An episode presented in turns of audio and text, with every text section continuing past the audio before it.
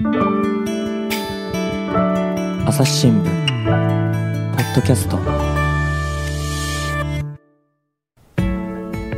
朝日新聞の神田大輔です。今回はですね東京社会部から安倍智美記者に来てもらいました。安倍さんよろしくお願いします。よろしくお願いします、ね、安倍さんはですねあの上野千鶴子さんとね、えー、一緒にこう今度記者サロンをするっていうことなんですけれども、はい、まずその前段として上野さんと一緒に、はい、あ上野さんがいるところで取材をしたってことでしたよね。はいそうなんです、うん、どこで？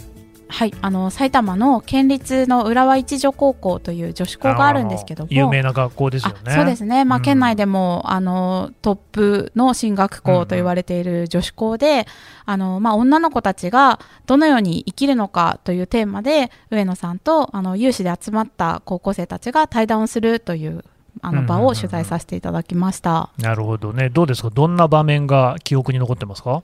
あのまあ、一番白熱したのは、うん、専業主婦はリスクなのかどうかという点についてでした。うんうん、なるほど。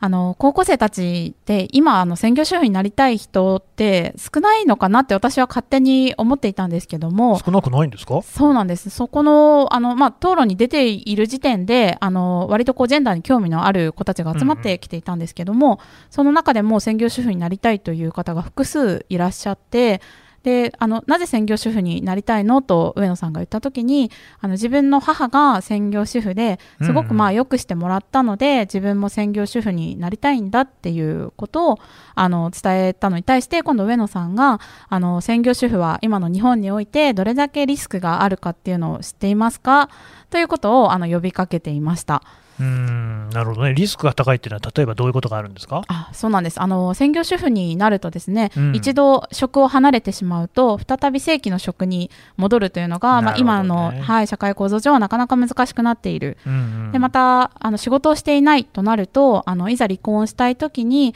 あの、経済的に夫に頼っているがために、離婚ができない人があのたくさんいるのではないかということがリスクをとして挙げていました。うん。これはね、まさにね、私、あの実はですね、まあ、母子家庭なんですけれども、うんうん、私、8歳の時に父親が死んでるんですけれどもね、はい、その時には私の母親は専業主婦だったんですよ。あそうだったんですね、まあ、当然、仕事をしないとこう生きていけないわけなんで、仕事に就くんですけれども、やっぱり元の仕事には戻れなくって、でまあ、私の母の場合は、その子会社で働くってことにはなりましたね。うんうん、たまたまじゃそういうご縁があって。そうですね、ただだからやっぱキャリアっていう意味で言うと、はい、直接そこにはつながらないっていうところですよね、ちょっと違うところに行ったっていうことですからね。なるほど、なるほど。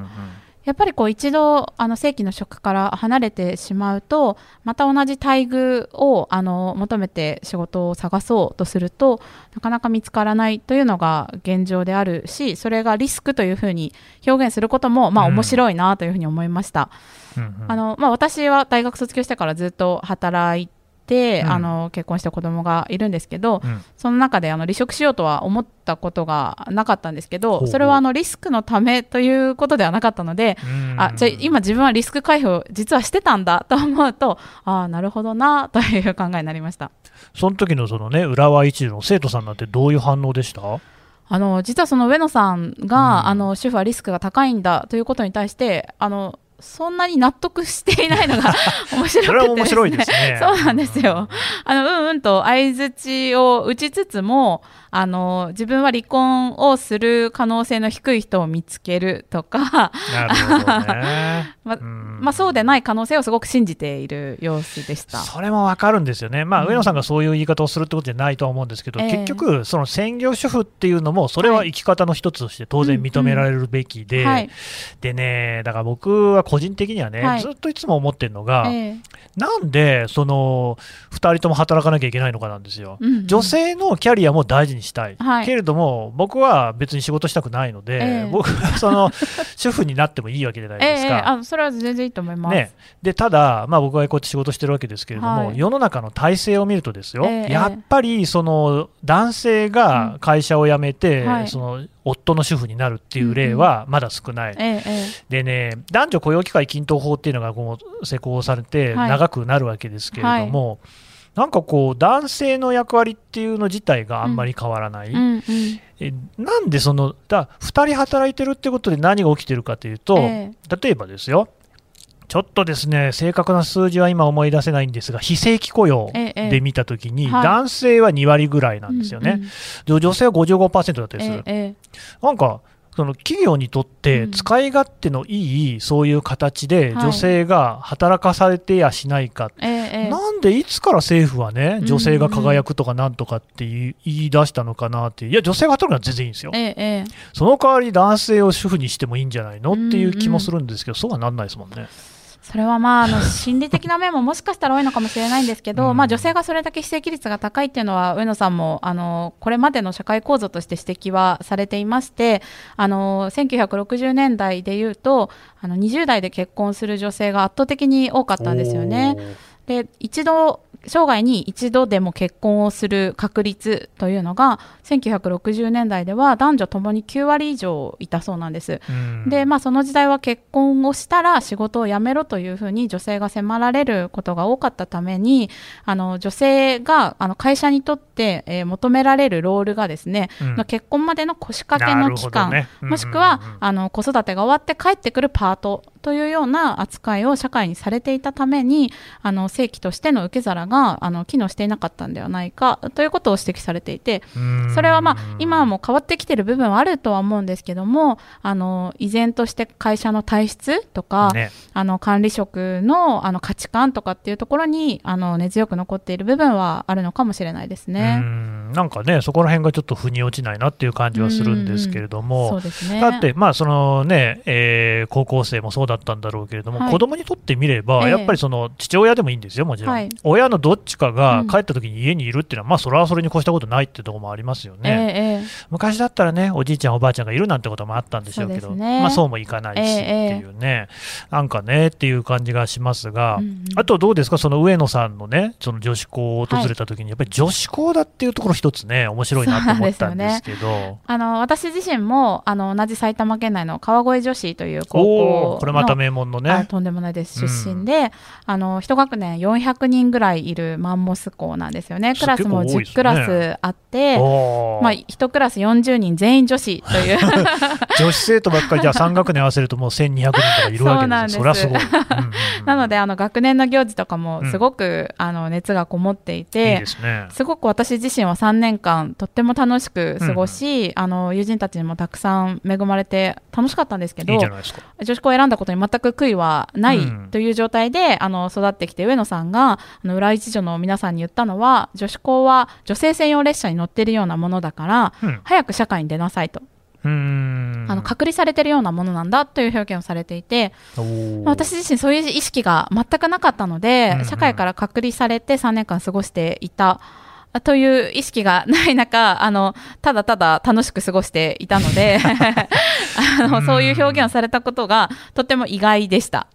まあ、でもほら、女子校の方がね、えー、むしろそのやっぱり男子に気兼ねなく、のびのびとリーダーシップを発揮するであるとか、はい、いわゆるその力仕事なんていうのも、はい、それこそジェンダーロール的に、男子がいると男子に回っちゃうところも女子が全部やんなきゃいけない、えー、なんていうところでそ、そういう意味ではむしろね、そのジェンダーの規範から離れたことが、女子校の方ができるっていう面もあるんじゃないですかね。そうですね。あのやっぱりこう性別期待される役割というのが、うん、あのもともと決まっていない状態、全員が女子でやらないといけないっていう意味では、あの刷り込みは少なかったように思います。うんうん、ただまあ裏一条の子たちも言ってましたけども。それでもやっぱり専業主婦になりたいとかあの高校3年間の中で男子がこうあるべき女子がこうあるべきっていう時間が少ないはずなんですけどもまあ、その前に刷り込まれたジェンダーロールとかっていうのは、ね、まあ、あるのかなと感じました。で浦一の子たちはあのみんな女子校賛成という立場で上野さんと話をしていたんですよね。なので上野さんは早く社会に出なさい。男性に揉まれなさいということを言っていて いや女子校最高ですみたいな。それはそれであのずっと議論は並行したままではありましたけど、とても面白かったです双方のあの言い分が。しかしですね、えー、あの上野千鶴子さんに対して論を曲げないっていうのはなかなかの高校生たちですねそれね。いやそれがまたね立派でして。もうね議論が全く収まらないんですよね。あの上野さんに言われたらあそうですかってこう、うん、なりそうなところが、ね、僕なっちゃう。うん、まあ浦和一条の興奮もあってですね納得できないところは、ね、もうズームのボタンでずっと挙手を押しまくる。これ実に頼もしいですね。そうなんです。時間大幅にオーバーして、対談が、あの進みました。なるほどね。あちなみにどれぐらい話してたんですか？全部で2時間半超えてました。結構長い。上野さんも大変だったんじゃないですかね。そうですね。でも上野さんもあの若い方の話を聞くのがすごいお好きなので、うん。う。ん、あのそういったいろんなこういや上野先生上野さん上野さんこうでしょこうでしょって言われるのを、うん、あのすごく楽しんでいられる様子でした。うんなるほどね。しかしねそうですか。まあ安倍さんもご本人、はい、高校の時には女子校に行ってたわけですね。はい、そうなんです。で大学は？女子大ですか？いえ大学はこの共学に行ってあの早稲田大学に進学したんですけど早速揉まれましたか。もう荒波が待っていまして。どんな荒波でしたか、あのまあ、早稲田大学の女子生徒というと早稲女という言葉、皆さん聞いたことあるかもしれないんですけども、あの早稲田の女子はブスだとか あの早稲女は来るなとか。あそういう意味なんですか早稲女っていうそうなんです。あの、えー、部別の意味が込められていましてあ少なくとも私の時代はですね、うんであのサークルの勧誘活動でも、うん、あのインカレといってですね他の大学の生徒さんが参加できるサークルでも、ありますね、はい、飲み会は和製女はお金を取り他の女子大の子たちは無料。ああ他の女子大から来るんですね。そうなんですよ。あの近辺の女子大がありまして、うん、でそもそもサークルに早稲女がもう入る資格がないというサークルも。差別じゃないですかまあサークルだからいいのかな。そうなんです、まあ、上野千鶴子さんがあの東大のあの祝辞でおっしゃっていた女性差別が、うん、あの東大のサークルでも同様のことがあのあるというふうに指摘をされていましたけども私が行った早稲田大学でもあの早稲女ということに、あのそう差別というか、まあ、締め出しというんですかね、というような現象があって、ただ私はそこをあんまりこう問題と思わなかったというか、うんうん、あそういうふうに扱われるんだって驚きを持って受け止めたという感じでしたね。あ驚いてる間に4年間が過ぎた感じですかね。はい、あのあのでもどうですか？僕はね一橋なんですけれども、はい、やっぱあの同僚同僚じゃないや、えー、同期の女子学生ですよね、はい、女の友達に聞いたら、はいあのバイト先でねガソリンスタンドでアルバイトしてたんですけど、一橋だっていうのは隠してるって言ってましたね。はあ、あ東大女子と同じ現象ですね。なんかやっぱ惹かれるからっていうんで、えー、でまあそのあの辺小平とかですね、はい、国国立だと一橋は結構ね。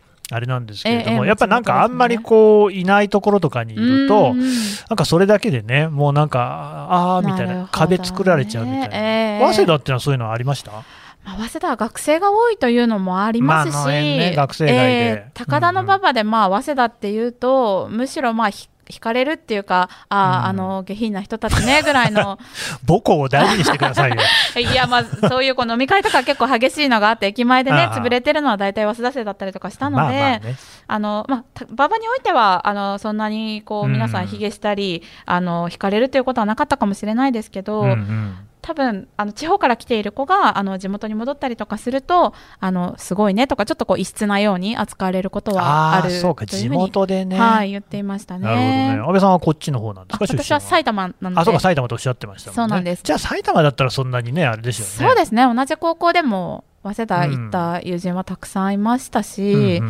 あのそこまでこう隠すことはなかったんですが、うん多分東大の子たちはあの女性だとよりこう隠そうという心理が当時は働いていたのかもしれないですね。なおかしな話ですよね。誇るべきことなのに。いま、ね、だにやっぱり東大って入る人女子だと2割ぐらいしかいないみたいですもんね、そうなんですよ。男子が8割っていうね、はい、あの東大女子2割の壁というふうによく表現されるんですけど、ね、あの今年の春、2021年の4月に入学する人たちが初めて2割を超えたんですね、うんうん、あのわずかですが、うん、ただあの、女子学生全体の比率から言うと、あのまだ2割には至っていなくて、ですね。あのどうして女性は東大を目指せないのか、うんうんうん、っていうことはあの今後、また継続して取材をしていきたいなと思っています。なんかね、僕がある記事で読んだのは、はい、やっぱりあの女性でも当然、東大に入るだけの、ええ、まあ、いわゆる偏差値、え、学力がある人でも、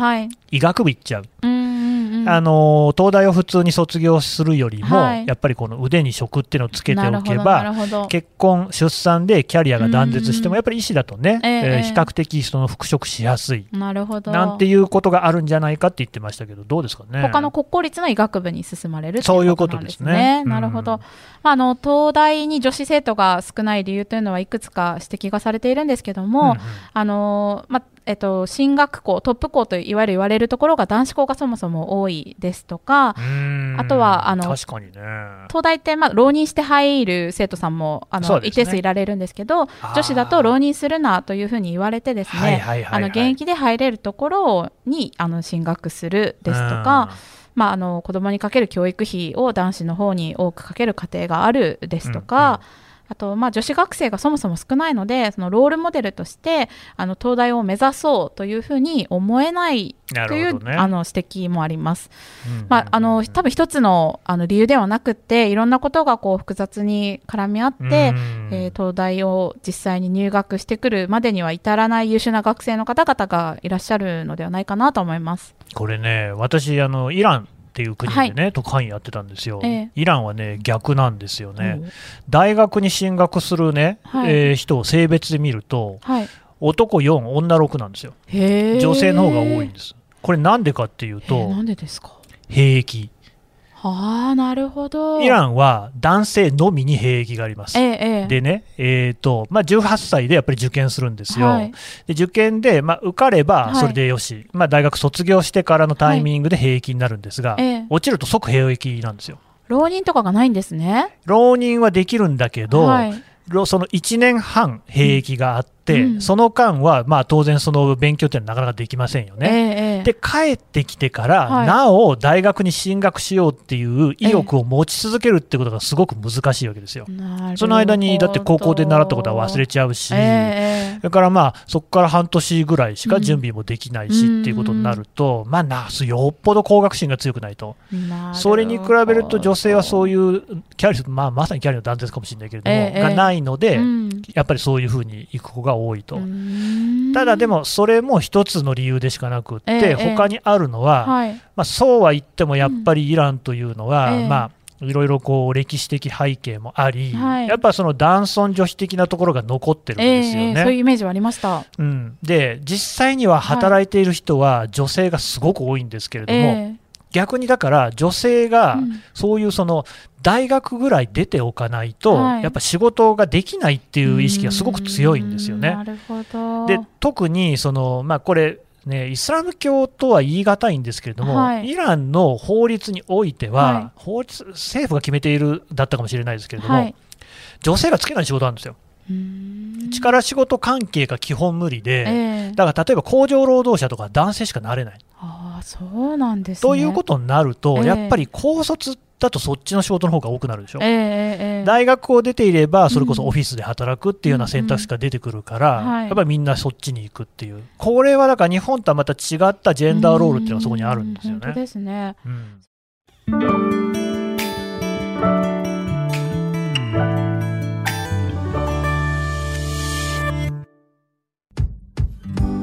難しいニュースもポッドキャストで解説を聞くとちょっと理解できるかも。朝日新聞デジタルのコメントプラスって知ってる？テレビでおなじみのコメンテーターや記者が記事の背景やその先について投稿しているよ。もっと深く。もっとつながる。朝日新聞。それはその大学出てから高校出てからってなると給料の違いみたいなのはイランでも起きるんですか、もちろんありますね。それでも大学に行く男子学生はやっぱり平気でこう一時キャリアが断絶されることによって、うん、再びまた大学進学を目指すっていうのが難しくなるとなると、うん、なかなかこう貧困の連鎖みたいなのが続きそうな気がしますけど、まあね、だからなんかそういうところの問題っていうのはもう国会なんかでも取り上げられていて、うん、やっぱり男女比を少なくとも1対1にすべきだろうっていうことで議論してるんですけどやっぱなかなか変わらないんですよね。兵役自体は変えられないので。えーっていうね。面白いですね。日本でいうと、うん、あの1960年代に大学に行く女性はむしろ1割ぐらいしかいなかったのが今は5割ぐらいまで、まあ、男女まだ男性の方が多くはあるんですけども、うんかなりまあ差は縮まってきてはいるんですよね。1割から5割ですか？そうなんです。めちゃくちゃ増えましたね。そうなんです、うんうん、まあ、あの上野さんがよく表現をされているのはあの自分は大学行きたくても短大に行けとかそこから就職しろって言われていたあの母親世代が、ね、あの娘に対してあの恨みを晴らすというふうに上野さんおっしゃってたんですけども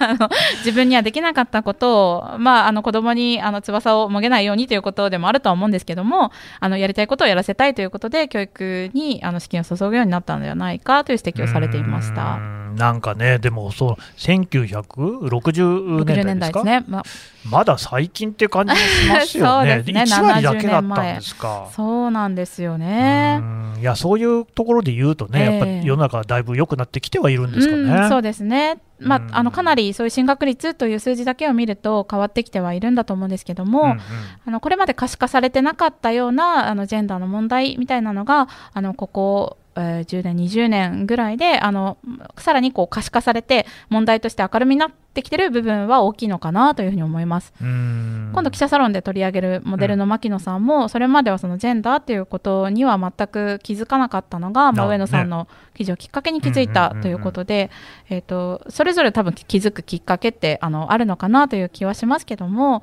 あのまだまだ知らない気づいてないうんと教育を受けてないっていう方々があの一定数いるのかなという気がします。うんあの安倍さんのね書いてらした記事でね、はい、面白かったなと思ったのがやっぱ生徒会のね、役員なんていうのも、はい、まあ、実は何を隠そう私も中学校の時は、ね、生徒会長でやってたんですけれども えと僕が生徒会長だったら1990年代になりますかね、はい、中学生の時にね、あの昭和天皇が崩御したの覚えてますから、えー、でねただね僕以外の役員、副会長初期会計とか全員女の子だったんですよね。まあ、それはどうしてなかよくわかんないですけど、はい、ただその安倍さんの記事によると、やっぱり昔はやっぱり、その生徒会の役員っていうのは男が多かったと、ええ、そうなんです、うん、あの今、神田さんがご紹介いただいたのは、男と女という朝日新聞で50年前に連載をしていた記事なんですけども、あの男のと女の役割はどんなものかっていうのをさまざまなあのジャンルに切り分けて書いていた記事で、えー、それが50年前と今どうなったのかっていうのを今年の国際女性デーに合わせて取材をしました。えー、50年前の生徒会を扱った記事では、えー、生徒会長はやっぱり男でなくちゃというふうに大きく見出しで出ていてですね、うん、あの男子は説得力があるみんなを牽引できるリーダーシップがあるということで生徒会長をやるのは男で女性は副会長で脇を支えるぐらいがちょうどいいというような表現がされていました。あの私も中学校の時生徒会の副会長をやっていたんですね。同じ構図じゃないですか。うん、私なんで副会長やってたのかよく覚えてないんですけど。会長は男子。会長は男子男子でした。まあね、時代の感じがあるのかもしれない。そうですね。私の時代、うん、私が生徒会長やってたのも多分1990年代後半だったと思うんですけども、うんうん、その時でもまあ会長は男子というロールがあったのかちょっと経緯は定かではないんですけども、じゃあ今の子たちはどうなんだろうということで取材をしてみました。どうでしたか？はい。今国立高校のあの生徒会長されている女性の方にお話を聞いたら、うん、あの生徒会役員は女性が多くて会長も、えっと、その方が初めてではなくてもう過去にも何代も女性会長がいらっしゃるというお話でした。うんうんうんうんであの何かこう積極的にこの役割する人というふうに募集をかけると手を挙げるのは女性の方が多いんですって。へえそうなんですね。そうなんです。まあ国立高校結構こう議論が活発な高校でもありますので、そういう興奮もあるのかもしれないんですけどもあの彼女が言うにはあのリーダーシップがあるのは男性だとは全く思ってないと、うん、で周囲もそう思ってないはずだというふうにお話しされていて、うん、えー、当時言っていた男子じゃなきゃできないというのは、まあ、確実に変わってきているのかなというふうに感じました。の生徒会活動をあのバックアップをしているあの法人に話を聞いたら体感的には女性会長というのは、まあ、かなり増えてきているように感じるというふうに言っていました。うんうんだからあれですよね、国立高校っていうのもね、都立の有名な進学校だし、ねはい、まあ、共学だしっていうところですけれども、ええそうやって女子がリーダーシップを取るのは普通だと、うんそうですね、普通になってきたというふうに彼女は言っていました。ね、一方で、彼女のお母さんは生徒会やっていたんですけども、うん、副会長だったんですって。やっぱそうなんですね。で会長は男子で、まあ、それを支えるものだと思っていたというふうにお母さんから聞いて、あ当時はそういう考えだったのね今は違うよねっていうふうに彼女は思ったというふうにおっしゃっていました。なるほど、ね、でその生徒会長が指摘しててすごく印象的だったのは、うん、あの今こう横の同級生を見渡してもすごくこうみんな女性が積極的に学校活動に参画してるのに、うん、政治の場になると女性がどうしてこんだけ少なくなるんだろうっていう。ね、どの時点で女性が声を上げられなくなるのだろうっていうことを高校生が指摘していて、あそれは確かにそうだなと思って多分その後の社会とか、まあ、政治家になるためのプロセスとかいろんな問題はあるんだと思うんですけども今できてることがどうしてこれから先できなくなるんだろうっていうことをあの疑問視していることがすごく新鮮でしたね。それでもあれかも、広報と効果ってやつかもしれませんね。はい、とは。あの要するに世代の体験っていうのは、世代によって引き継がれるっていう話で、はい、あの例えば一番卑近な例で言うと、はい、新聞って今全然読まれないじゃないですか。なんでかっていうと、はい、あの大体10代ぐらいまでに、うん、自分が接触したメディアっていうものを、えー、あの死ぬまで接触し続けるっていうのが人間傾向としてあるらしいんですよね。なるほど。で今のその段階の世代の皆さん、はい、まあ、70代とかなんですけれども、がちっちゃかった頃に、テレビが来たんですよね。でそこからみんなニュースをテレビで見るようになって、うんうん、新聞じゃない方向に行ったと、でそれがだんだんだんだんですね増えていって、だから、まあ、今の若い人たちっていうのは、もう物心ついた時に食卓に新聞とかなかったわけですよ。そうすると一生読む機会がないまま、はい、あなるっていうね、えー、今、そうやってその生徒会長とかを女子がやっているということは、はい、やっぱりその政治の世界に出るような年齢になった時、うんうん、まあ例えば30代、40代、はい、50代とかになった時には、えー、彼女たちはですね、うん、つまり今から数十年後には、そういう人たちが政界をこう席巻しているっていうことには、もしかしたらなるかもしれないじゃないですかね。うんねそうあってほしいなと思いますけどね。うん。あのこうすごく今の気持ちを忘れないでいてほしいなと彼女の話を聞いていて思いました。まあね、それこそその世間にね、出ると荒波に揉まれる、もう和製女とか言われちゃうわけですもんね。そうなんです。その話もしました。どんなこと言ってましたか？そんなことあるんですねって、やっぱりまあ想像つかないですよね。まあね、だからそういうところでいろいろこうね、意欲をへし折るようなことをやってくる輩もいるけれども、えー、負けずに強くね、頑張ってほしいなと。そうですね。うんどうですか、安倍さん自身はね、うん、その後大学を出て、はい、まあ、幾年月経ったわけですけれども、えー、やっぱりその会社に入ってから、社会に出てからもいろんなこう荒波あったんじゃないですか。そうですね、うん、あの私自身は大学の時にあの体育会の部活のマネージャーをやっていてあの、まあ、男子ばっかりの中に女子が数人いるっていう環境で、えー、会社に入ってからもあの事件の担当が長かったので、うん、まあ、周りを見渡せば男性の警察官ばかりという 中にね、はい、身を置いていたので、うん、女性というのがマイノリティという環境に長くいたので、むしろまあ麻痺してたんですよね。あんまりこうジェンダーとは何だろうとかってほとんど考えたことがなくて、うん、多分こういちいち取り立てていたら心が持たなかったからそう思っていたのかもともと私がそういう鈍感なのかは ちょっとわからないんですけども、うん、なのでここ半年ぐらいあの、まあ、先輩の影響もあってこうジェンダーの取材をするようになってからむしろあこれは女性差別だったんだなとか、うん、あこれはあの向こうが意図してそういうふうにマウンティングしてきたんだなとかっていうことになんとなくつながるようになってきて。ったなという気がします。なので、うん、あの私は他の今回あの記者サロンのうん、あのコーディネーターをされる先輩方ほどあのジェンダーの意識が高くない人間で、あの私が果たしてやっていいのだろうか という思いがあるんですけども。いやむしろそういう人がやるべきなのかもしれないですよね。そうですかね。この半年ぐらいでどうですか、ものの見方とか変わりました？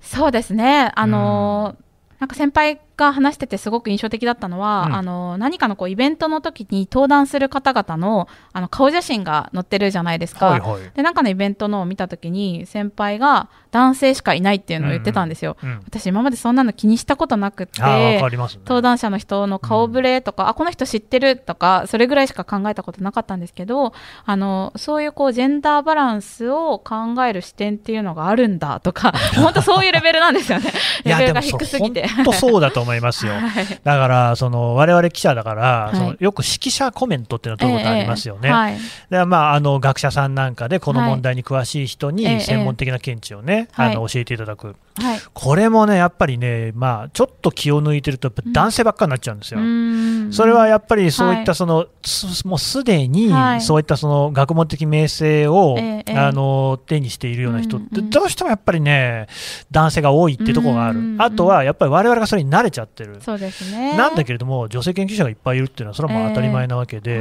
そういう人たちを僕ら見てないんですよね。知らなかったり、見てないかったり、これまで取材した経験がないとか。そうそうそう。いるのに見てないんですよ、うんうんうん、だからねそういうところっていうのはね、はい、実はなんかあのもういろんなところにあるんだろうなっていう、仕事の中でもね、そうですね。あの、うん、本当自分が気づいていないだけであのもっと知ればあのそういったジェンダーバランスを変えるきっかけになったりとか、うんうん、あの記事に登場するきっかけになったりっっていうのがあっただろうにそれに自分が気づいてなかった部分ってたくさんあるんだろうなと思います。そうなんですよね、でもねそれってやっぱ相当意識的にやんなきゃいけないところあって、えー、だからポッドキャストも、やっぱあの出てくださるね記者の方っていうのも、そこは当然考えてるんですけれどもそうなんですね、まあ、でもまあ、基本的に比率が、記者の比率って今、7、3ぐらいですかね、ええ、女性が3ぐらいだから、うんうん、普通にやってるとやっぱ男性が多くなっちゃうんですよ。うんうんうん、だから相当意識しないといけない。でもまあ、それぐらいでちょうどいいんだろうなと思ってますね。ええ。うん、まあ、朝日新聞のあのジェンダー平等宣言でも、一欄に登場する方々の男女比を同じにするという目標を立てたりですとか、そういうふうに目標を立てるというのは、多分大事なことなんでしょうね。それに向かってあの知っていくことであこんな人がいるんだっていうのを新たに知れたりとかこれまでただ登場してなかっただけの方々もきっとたくさんいらっしゃると思うので。うそうなんですよ。だから多分枠作んなきゃいけないんじゃないかな、うん、政治もそうだと思うんですけどね、えー、議員ももうだから何割は女性とかも決めてね、うんうん、じゃそうしないとやっぱり基本今、あの選挙で通ってる人って自分がどくことないじゃないですか、えー、僕辞めますとは言わないですよね。その人人たちを変えるってことを考えたら、やっぱり何かしら強制的な仕組みを作んないとね。そうですね。だからフランスのクォーター制度とかは、あの、すごく、ね、あの、実現性のある、あの、やり方だろうなと思いますね。どいてくださいって言って多分、読人ってほとんどいないと思うので。いない、いないけど、それを言ってるとやっぱり社会変わんないですもんね。えー、それを待ってたらですね。そうなんですよね。だからそういうそのね、国立高校のね、人とか、あるいは浦和一の人とか頼もしい、ね、そうですね。若い方々が。若者がいる。あそうなんです。あの、私も持ってないようなあのフレッシュな視点ですとか、うん、あのもともと持ってない偏見っていうんですかね、うん。うん、我々世代は知らないうちに持っていたアンコンシャスバイアスをあのそもそも持ってない世代たちがこう大きくなってくることによって社会がきっと変わっていく可能性っていうのはあるんだと思いますし、うん、我々世代がその足を引っ張ることはあってはならぬようにとは 思っています。じゃあどうですか？あと20年ぐらいしたらもうだいぶ社会も変わってますかね？そうですかね。あの、私今子供への性暴力という企画を担当していまして、その中で、えっ、ー、と、今痴漢についてちょっと調べているんですけども、あの、過去の、えっ、ー、と、痴漢の書籍を調べている学者の方がいて、その方の本を読んでいたら、あの、1960年代には、あの、男性がまあ5000万人いたとしたら、5000万人総痴漢社会だっていうふうに、いやもう本当はって感じなんですけど、でその痴漢をされる側は共犯者で楽しんでるとか、うん、まあ、痴漢の仕方指南書 みたいな。いや本当驚くべきことが週刊誌とかに堂々と書かれていてでその研究者の方もご自身が小学生の時にその雑誌を見た記憶があったから、うん、あの国会図書館とかに行って当時の記事を探し出したらしいんですけども。まあ、今考えれば絶対そんな記事今は載ることってないじゃないですか。犯罪ですからねまず、ね、そうなんです、うん、その被害者を守るとか人権を守るとかっていう観点が、まあ、一切ないものが堂々と載っていた時代がかつてあったんですね。でそれがまあ今はまあ痴漢が犯罪っていう認識も広がっていて、まあ、痴漢はゼロにはなってないんですけども、うん、あのそういうふうに社会の認識みたいなのは変わってきているのは感じたので、まあ、ジェンダーにおいてもですねあのこれがえそんなことあったのっていうふうに思われる時代にならないといけないなというふうに感じています。うん、なるほどね。わ、うん、かりました。安倍さんどうもありがとうございました。どうもありがとうございました。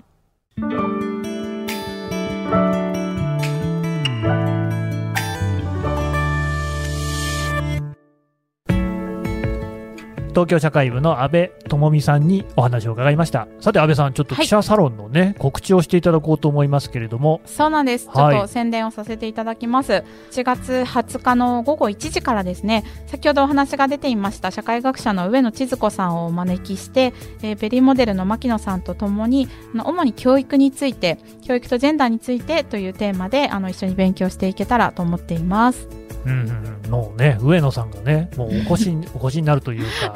直接話が聞けるっていうことですもんね。そうなんです。まあ、牧野さんがジェンダーに目覚めるきっかけになった方でもありますし、あの、いろいろなこう教育というのが、あの、どういうふうな影響を及ぼすのかということも、あの、広くこう指摘をされている方々なので、あの、どんなことを私たちが知るべきなのか、で、子育てをする上で、あの、知っておくべきこと、どんなことあるかなっていうのを、あの、一緒に聞いていけたらいいなと思っています。ねこれはもう必見っていうふふうに言っていいんじゃないですかね。ぜひ聞いてほしいです。えー、これ、えっ、ー、と、参加おいくらかかるんでしたっけ？あ、えっ、ー、と、朝日新聞デジタルの、うん、あの、契約が必要になります、うんうん。朝日新聞デジタルの会員になっていただければ、うん、あの、無料で参加いただけますので、ぜひご登録の上、あの、ご参加を申し込んでいただけますと嬉しいです。そうですね。はい、まあ、あの、会員といってもね、いろんな会員ありますけれども、はい、まあ、ここね、一つ、あの、登録していただければ、はい、まあ、さまざまな記者サロンもね、そうですね見られる、聞けるっていうことですから。はい、今、記者サロン増えてますから。やるしかない、入るしかないっていうことね。はい、ぜひ入ってください。安倍さん、今日はどうもありがとうございました。ありがとうございました。朝日新聞ポッドキャスト、朝日新聞の神田大輔がお送りしました。それではまたお会いしましょう。この番組へのご意見、ご感想をメールで募集しています。ポッドキャストアット朝日ドットコム p o d c a s t アットマーク朝日ドットコムまでメールでお寄せください。ツイッターでも番組情報を随時紹介しています。アットマーク朝日ポッドキャスト朝日新聞ポッドキャストで検索してみてください。